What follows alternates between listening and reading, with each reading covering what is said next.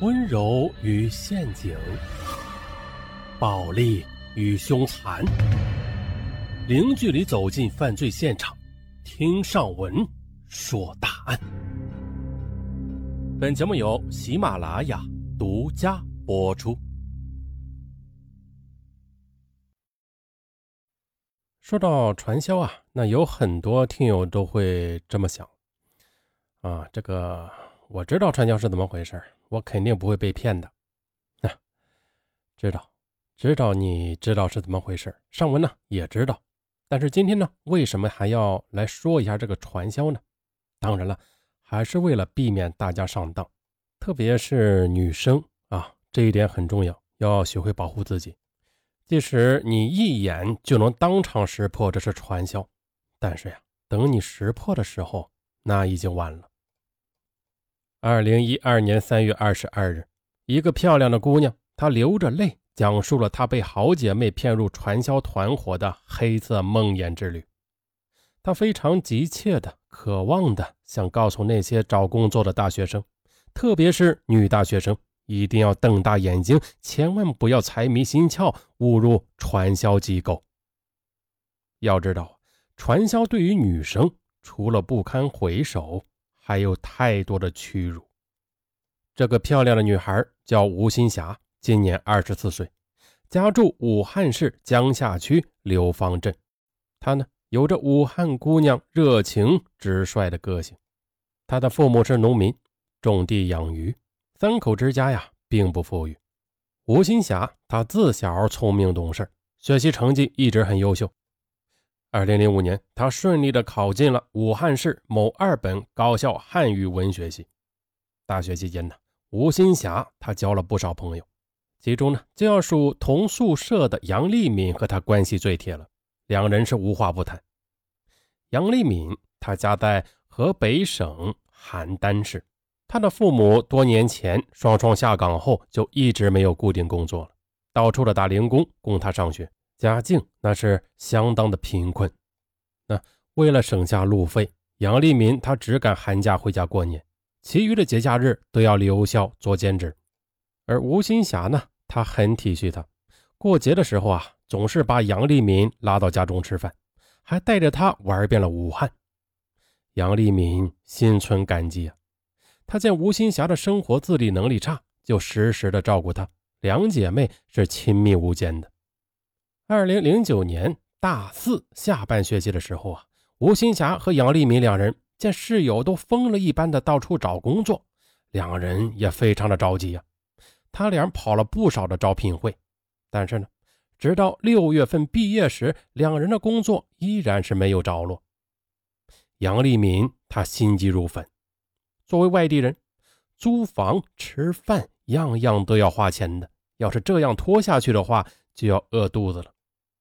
二零零九年的九月中旬，吴新霞在家中接到了杨丽敏的电话。电话中，杨丽敏高兴地告诉他，一个高中同学现在是洛阳一家国际名牌化妆品公司的销售经理，并且呢，要杨丽敏过去做销售，月工资有三千元。啊，二零零九年那会儿，三千元，嗯，可以的啊。这个吴新霞呢，她见姐妹工作有了着落，很为她高兴的。可是杨丽敏去了洛阳一个星期啊，这个吴新霞打她的手机时都是关机的。直到九月二十四日，吴新霞呢，她突然接到了杨丽敏的电话。电话里呢，杨丽敏她解释说，刚到洛阳两天，她不小心就摔坏了手机，就送去维修了，因此呢，无法联系她。在电话中得知这个吴新霞工作还没有落实。这个杨丽敏，她便热情地邀请他去洛阳发展。他告诉吴新霞，推荐自己来洛阳的那名同学开了家连锁服装店，生意那是很火。可是同学工作太忙了，他没有精力经营了，要转给杨丽敏。杨丽敏呢，他在电话中激动地说：“呀，店面是在市中心最繁华的路段呢，我去看过的，生意特别的好。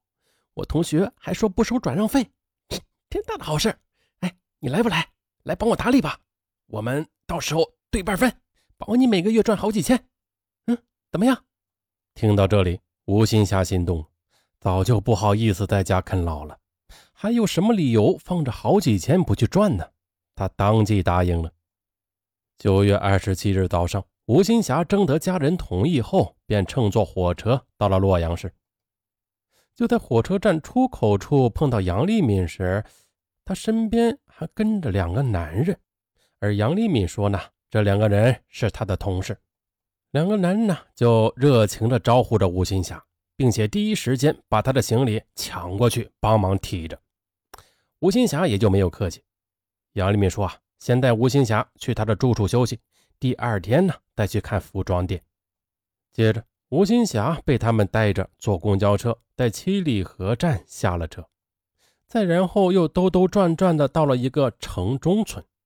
就在这时呢，同行的一个男人说自己手机没电了，要吴新霞借手机打个电话。吴新霞呀，他想也没有想，就把手机递给了他。很快的，他们便上了一栋民房的三楼。同行男子敲了敲门，门就被打开了。可是呀，进去后。吴新霞懵了，这是一个两室一厅，房间是极为的简陋，连把椅子都没有几把。空荡荡的客厅铺着大通铺，地上挤着十几个男人，厨房里边还有三个年轻的女孩在做饭。哎，这个杨丽敏她不是说一个人租房住吗？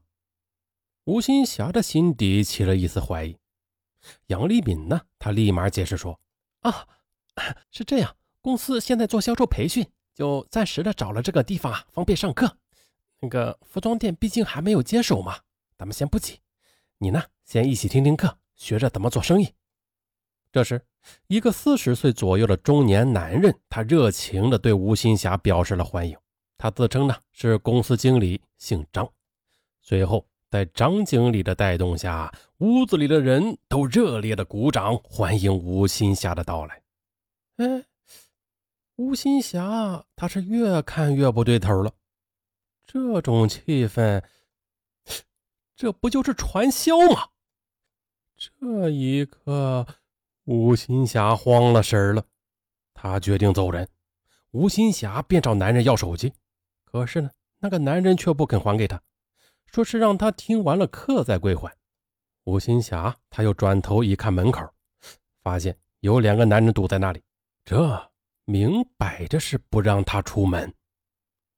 此刻呀，他的心里已经确定了自己是被骗到了传销窝点。吴新霞呀，他害怕极了。他质问杨丽敏为什么要害他。杨丽敏默不作声，他低着头，始终不敢看他。见吴新霞的情绪激动，那名经理连忙的安抚他，说：“吃了晚饭后马上上课。”一定会让吴新霞去除偏见，认可公司的精神。吴新霞她知道呀，自己是被好姐妹骗进了传销窝，那硬拼肯定是逃不掉的。她告诉自己，假装服从，再找机会逃脱。怎么样？这个吴新霞她也是一眼就识破了传销，但是呢，还来得及吗？此时的吴新霞呀。她的心里虽然很怨恨杨丽敏，但她呀还是强忍怒火。杨丽敏呢，他心虚的很，不敢和他说话。而吴新霞呢，他装作没事人似的，还主动的和他聊天，因为他知道自己的一举一动都会被监视。要让这里的人放松警惕的话，那他只能委曲求全。